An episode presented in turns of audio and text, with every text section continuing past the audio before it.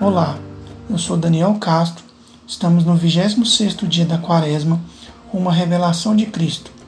Estarei lendo o livro de Números, capítulo 21, no versículo 4 ao 9.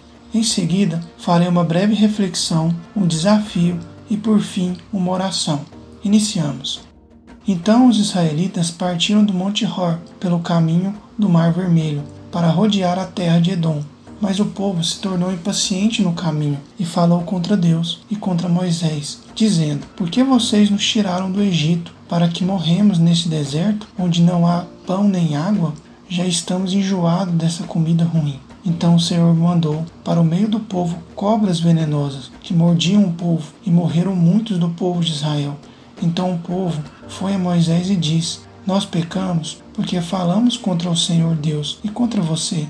Ore ao Senhor pedindo que tire de nós as cobras. Então Moisés orou pelo povo. O Senhor disse a Moisés: Faça uma serpente e coloque-a sobre uma haste. Quem for mordido e olhar para ela, viverá.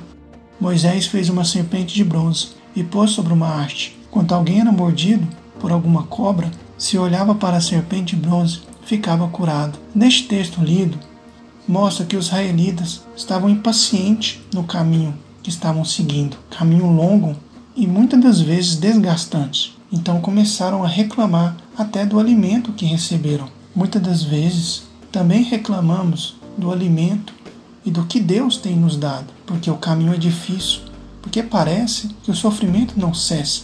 Mas os israelitas sofreram por essa impaciência. Cobras venenosas começaram a morder em cada um. Muitos sofreram dores enormes, outros morreram as mordidas representam a consequência do pecado. Eu e você, muitas das vezes, sofremos pelas nossas angústias, motivada por ansiedade, o desejo de ter coisas que acreditamos ser suficiente para a nossa vida, o entendimento que temos o controle de todas as coisas e assim gera uma tristeza, uma angústia. Parece não ter fim, mas Deus é misericordioso e direcionou Moisés a fazer uma serpente de bronze, e quem olhasse para aquela serpente que estava sobre uma haste, o suporte, a pessoa era curada. Da mesma forma, Deus enviou o seu próprio Filho, sangue do seu sangue, levou sobre ele todas as nossas dores, sofrimento e angústia que nunca poderíamos suportar, para que assim possamos ter vida eterna e olhar para Cristo e ser suficiente nisso não esperar que o mundo trará esse agrado, porque Cristo é a paz verdadeira.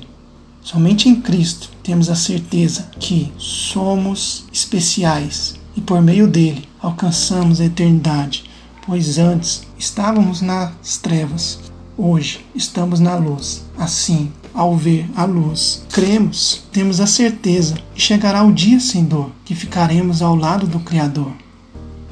Eu desafio a todos a viver uma vida sem culpa, a viver uma vida sem distância do Pai. Eu desafio a todos a se chegar a Deus e entregar todas as suas dores, todos os seus sofrimentos, se arrepender dos pecados e entender e viver uma vida não baseada nas coisas que estão aqui na terra, porque a morte não é o fim de todas as coisas, pois somos seres eternos, seres ficaremos ao lado do Criador no tempo designado pelo Pai. Oremos. Deus Pai, nos traz a revelação do Cristo, o verdadeiro sentido da cruz vazia, da ressurreição e da direção, e possamos, por meio de Ti, ser suficiente, crer e viver como seres satisfeitos pelo que tenho e pela certeza do que já tem, pela convicção de ser filho do Pai que criou todas as coisas. Amém.